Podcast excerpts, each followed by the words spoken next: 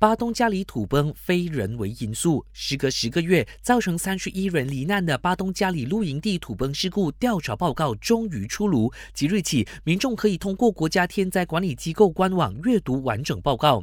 调查结论显示，没有证据证明是人类活动触发这场土崩的，连日的强降雨才是主要因素。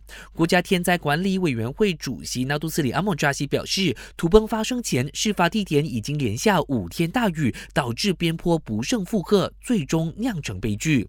目前地方政府发展部已经完成露营地规划指南，部长尼克明表示，这份指南将成为营地业者申请执照的参考，近期内就会分发到全国的地方政府。不过，他也提醒家长，年尾是雨季，不要带孩子前往高风险地区游玩，毕竟天灾是无法预知的。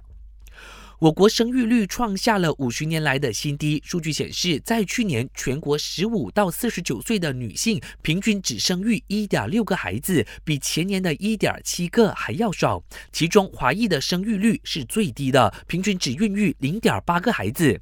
国家统计局表示，生育率下降预示着潜在的人口危机，包括人口老龄化。